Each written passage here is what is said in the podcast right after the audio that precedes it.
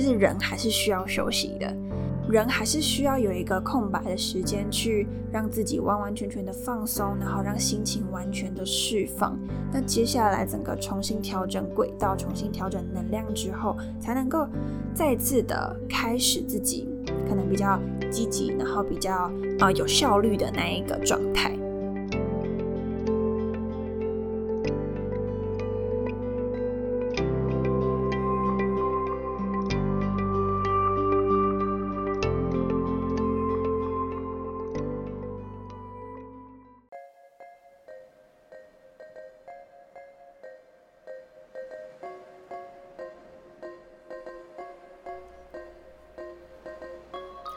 嗨，欢迎收听那个自己，我是 Athena。在那个自己这个节目里面，会和你聊聊自我成长、自我照顾以及自我认识的主题，希望能够陪伴你在忙碌与烦闷的生活中，重新找到内在的宁静，看见自己最美丽的模样。如果你希望成为一个更好的自己，那就千万不要错过这一集，并且帮我按下订阅哦。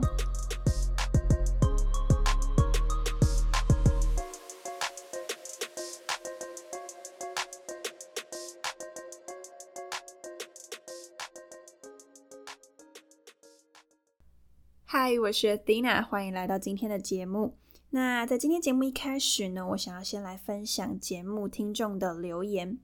那首先呢，这个留言是在今年的九月一号留的。那那时候是我刚结束第一集，所以那时候看到这个留言的时候，我还蛮开心的。就是呢，这个听众他叫做小皮不吐葡萄皮，我觉得这个名字还蛮挑战我念中文的功力。好，那小皮不吐葡萄皮说很棒，认真生活，把自我成长落实在身上，而不只是理论的节目，很推荐。那还给我一个 thumbs up，就是给我一个赞，很开心，就是收到小皮不吐葡萄皮的一个留言。那那时候我看到，我其实非常的开心，因为我自己在做节目的时候，其实也一直提醒自己说，我分享内容呢，一定要是我自己经历过的。那我相信听众听到了，也会才会有共鸣。那有共鸣之后呢，也能够跟自己生活去连接，然后更知道我们可以怎么一起进步。所以听到啊小皮不吐葡萄皮这么说的时候，我其实真的很开心，然后我也会继续往这个方向努力。谢谢你喽。那其他如果听众也有任何想要分享的想法的话，也可以留在留言区、评论区。那之后呢，我都会在节目上面去分享我收到的留言。嗯，好，谢谢你。那今天呢，就要来分享我最近生活带给我一个体悟，然后呢，我想要去分享我这阵子遇到的状况是什么，然后我觉得也是很多人可能会有类似的情况，然后我有一些启发，那我也希望能够就是把这个启发分享给大家。那首先呢，就是过去的两三个礼拜，其实我的生活还蛮忙碌的，就是事情很多，然后。主要是因为那些事情很重要，然后对我来说很多是第一次尝试的东西，那我也非常的看重，所以我也给自己很大的压力。那在一个很大压力的情况下面呢，其实就影响到我的生活作息，包含我的睡眠，就是我很容易睡不饱，然后啊睡觉的品质也很差，就是很容易过于紧张。对，然后再来是影响到我的饮食，就像我会有。报复性饮食的状况，像我之前有一集其实就有讲到说，其实人的自制力啊、意志力是有限的。那当意志力控制不了的时候呢，我们接下来就会去做一些那种比较失控的行为，然后来去填补内在一些缺少的东西，填满一些内在的空洞。那所以其实那时候有一个报复性饮食，其实就是我会去吃一些垃圾食物，然后我就会。啊，因为压力很大，我就觉得好想吃甜的，然后而甜的吃腻了就想吃咸的。但我理性上知道说我不能吃，就我知道我吃了会有什么样的后果。但我发现我就是控制不了，我就会觉得，哦哇，我现在就是想要吃，然后现在就要给我我想要吃的那些垃圾食物。那所以其实，在饮食上其实有受到影响。那其实我过去都会去控制自己的饮食，然后也都会记录自己吃了什么东西。啊，也包含说每天吃的营养素的比例是什么样子的。但是在过去很有压力的那两三周的时间呢，我发现我根本是连记录都觉得很懒，然后也不想吃那种 太健康的东西，只想吃一些不健康的食物。那那时候我就是遇到这样的状况，那当然就是压力大，一定会影响到心情，会比较容易紧张啊、烦闷啊等等的。甚至最后，我觉得对我来说有一个比较大的影响，是影响到我的抗压性。就这也是我在这一个月过去的一个月发现自己的一个状态。就不知道你会不会有这样的状态，就是当自己可能今天都睡饱了，然后吃也吃得好，然后好是指说是自己对身体健康的，然后生活上呢也没有太大的啊可能突如其来的挫折或是什么的。生活是比较快乐，然后比较，嗯，还有很多弹性啊，很多余韵可以去生活的状态的时候，其实自己的抗压性是很好的。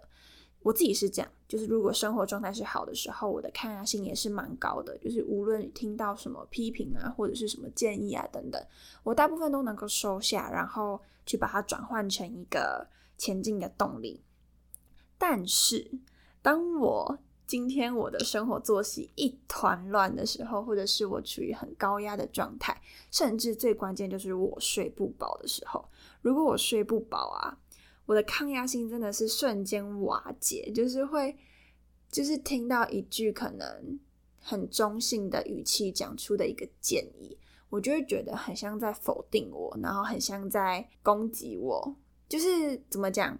它不是攻击，它也不是批评，但是在人抗压性很低的时候，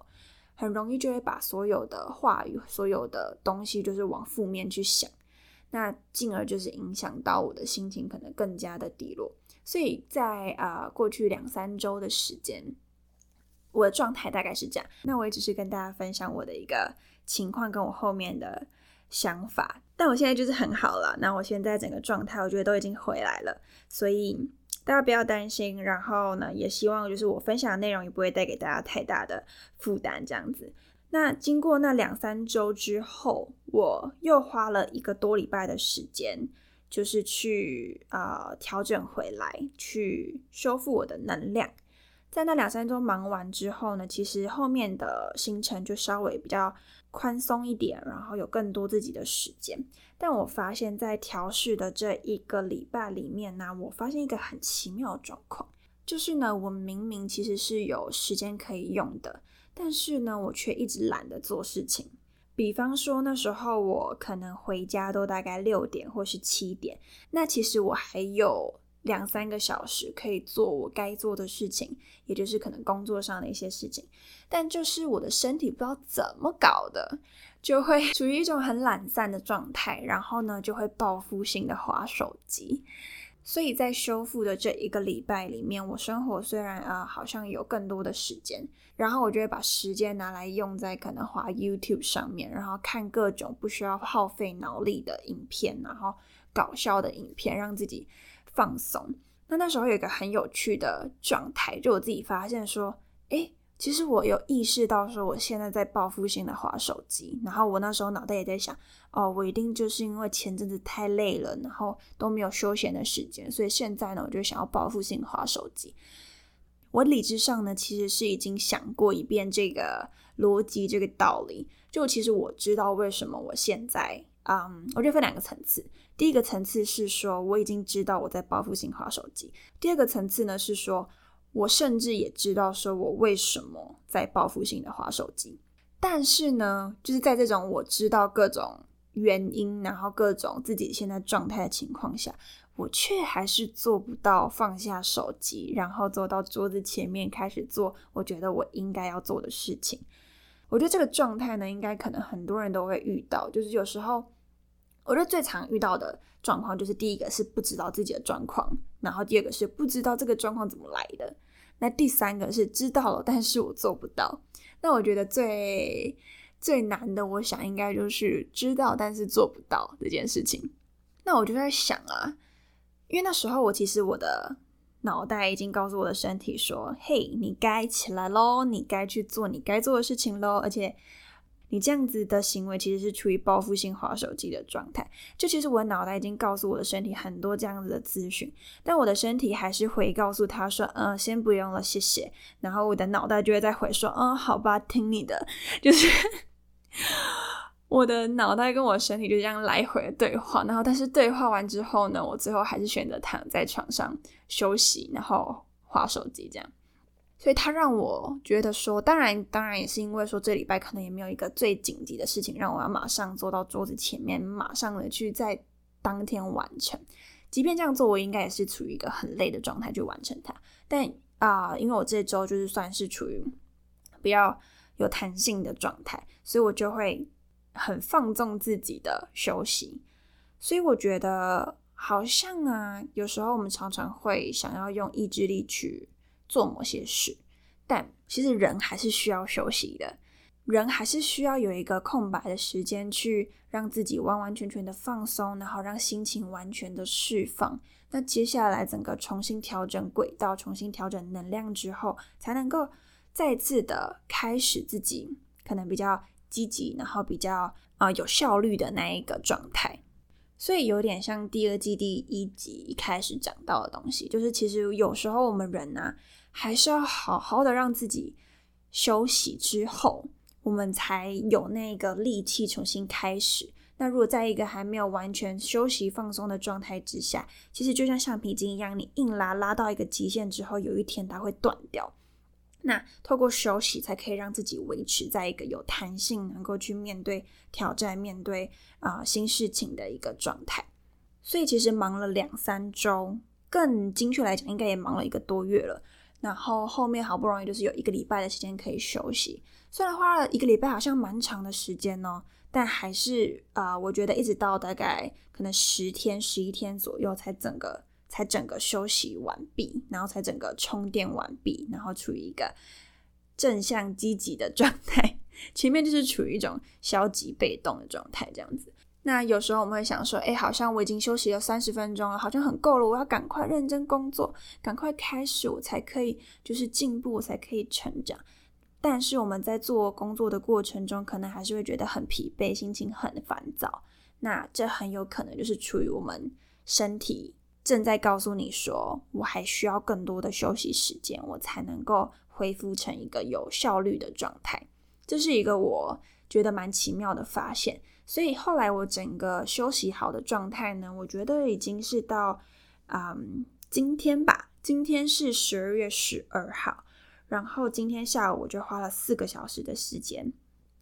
很认真的呢把房间就是打扫了一遍，然后边听 podcast 听了三四个小时。对，之前我在很忙的那阵子是连听 podcast 的力气都没有，就是我会觉得，因为可能跟我听 podcast 内容有关。我听的都是那种要动脑的，所以我前阵子就是忙到累到，就是我完全不想听要动脑的东西，所以我连听 podcast 的力气都没有。那今天的话呢，我就是连听 podcast 的力气都有了，然后就边听 podcast 的状态下呢，边整理房间，然后同时呢去整顿自己的心情。那除了就是可能包含在呃整理房间上面，我会去归纳或是分类一些资料，或者是分类一些东西。那在分类的过程中，其实就很像在帮自己啊重新开机的那种感觉，同时去重新整理自己过去到底发生了什么事情，然后为什么会处于这么忙碌、焦虑的状态，然后一直到呃现在才整个修复，然后这个修复又是怎么发生的？为什么自己现在呢？到底做了什么事情让我可以充电完毕？所以。在整理房间过程中，其实也是归纳自己的一个过程啊。那我也就是把一些呃用不到的资料啊，一些都丢掉。那我觉得在这样子的过程里面，其实是很舒服的。然后整理完，当房间干净的时候，也就像是电脑重新开机完毕了，告诉自己说：“哎，我可以重新开始自己比较好的那一个状态。”所以还蛮推荐，就是如果呃。生活觉得烦躁啊、混乱啊，这个时候呢，花一点时间去整理房间，其实是非常疗愈的，而且可以去边整理自己的思绪。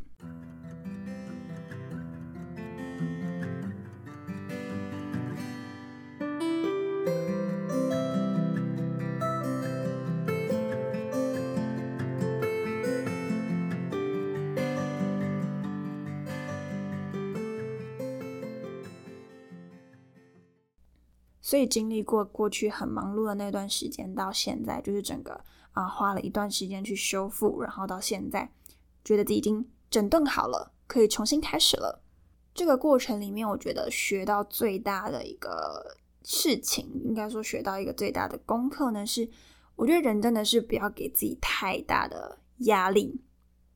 那这个压力有两个层次，第一个层次呢是工作量的一个安排，包含说就是不要把一些重要的事情呢全部排在一个短时间内你要去完成，这样子呢其实是会累死自己的。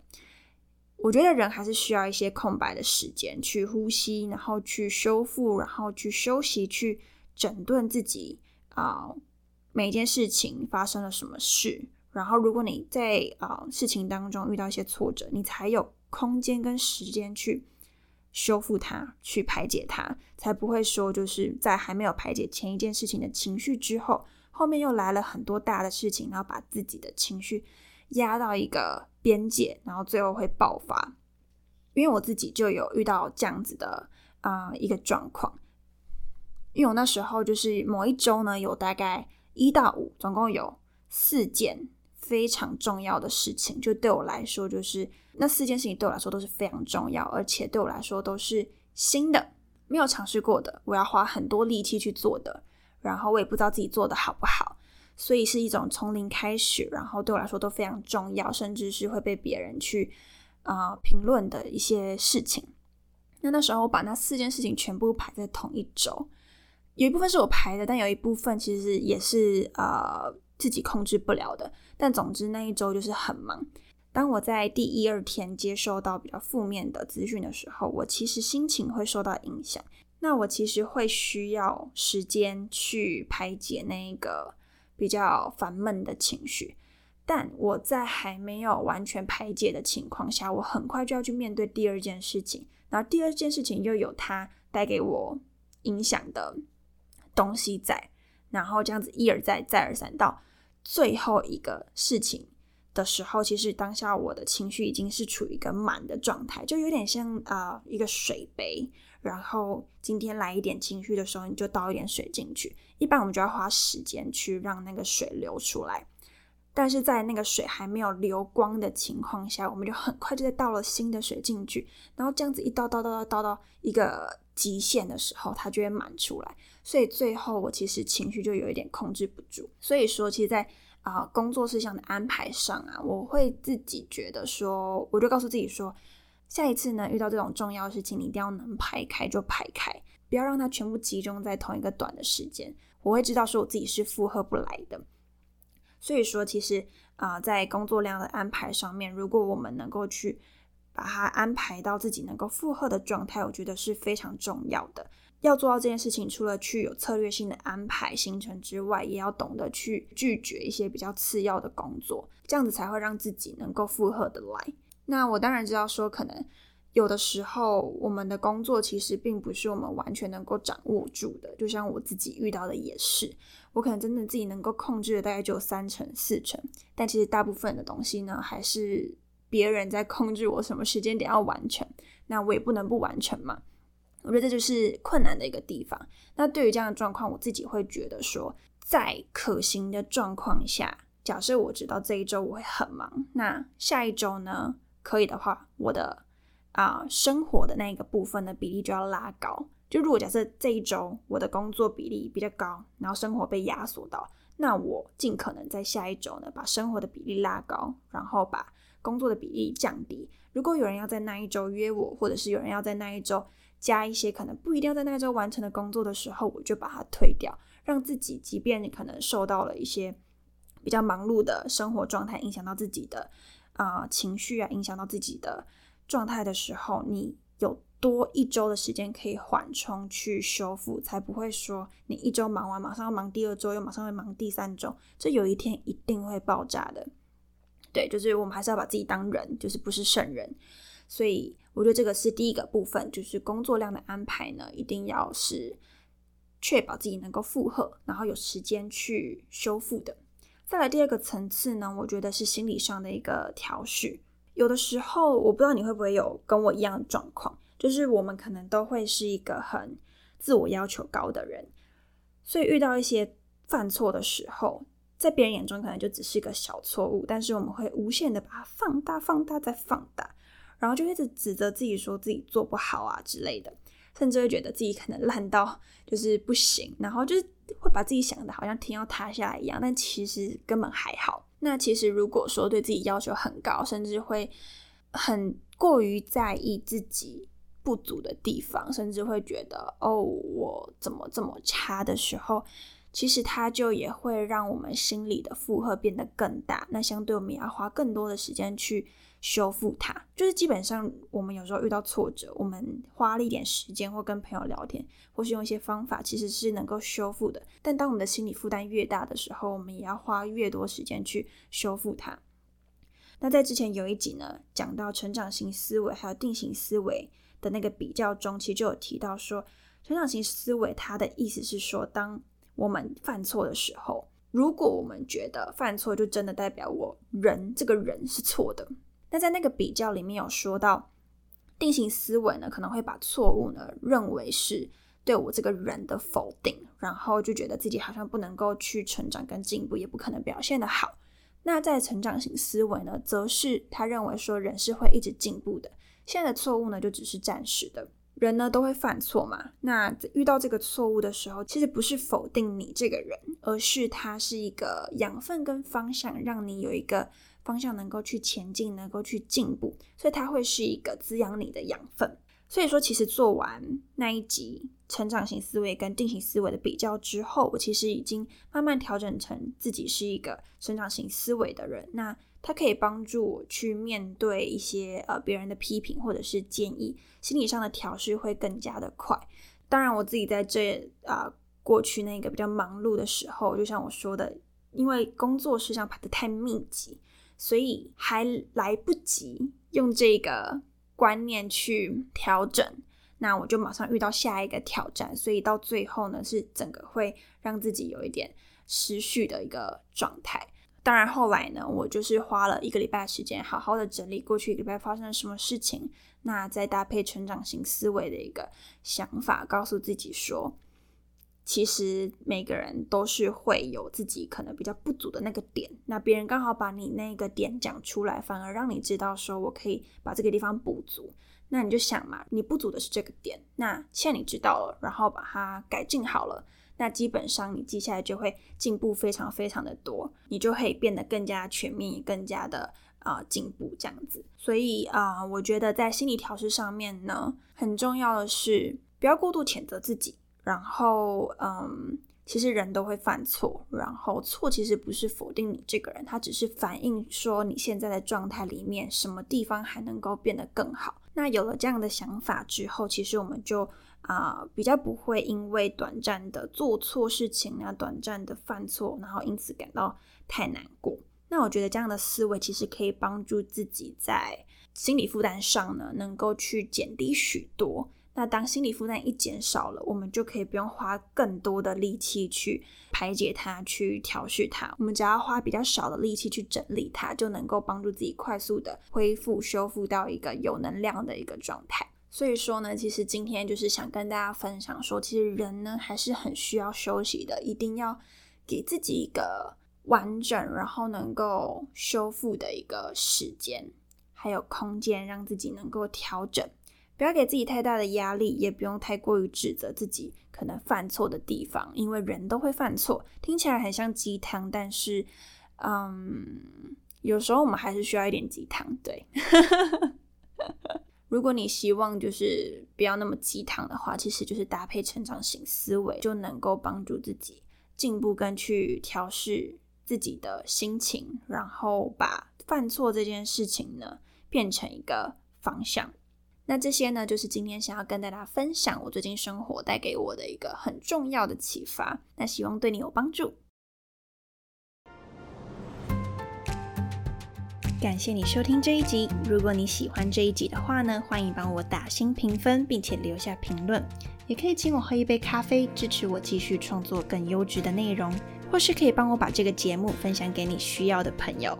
最后，别忘了帮我按下订阅，就不会错过最新一集的内容喽。感谢你收听那个自己，让我们一起成为更好的自己。我们下周见。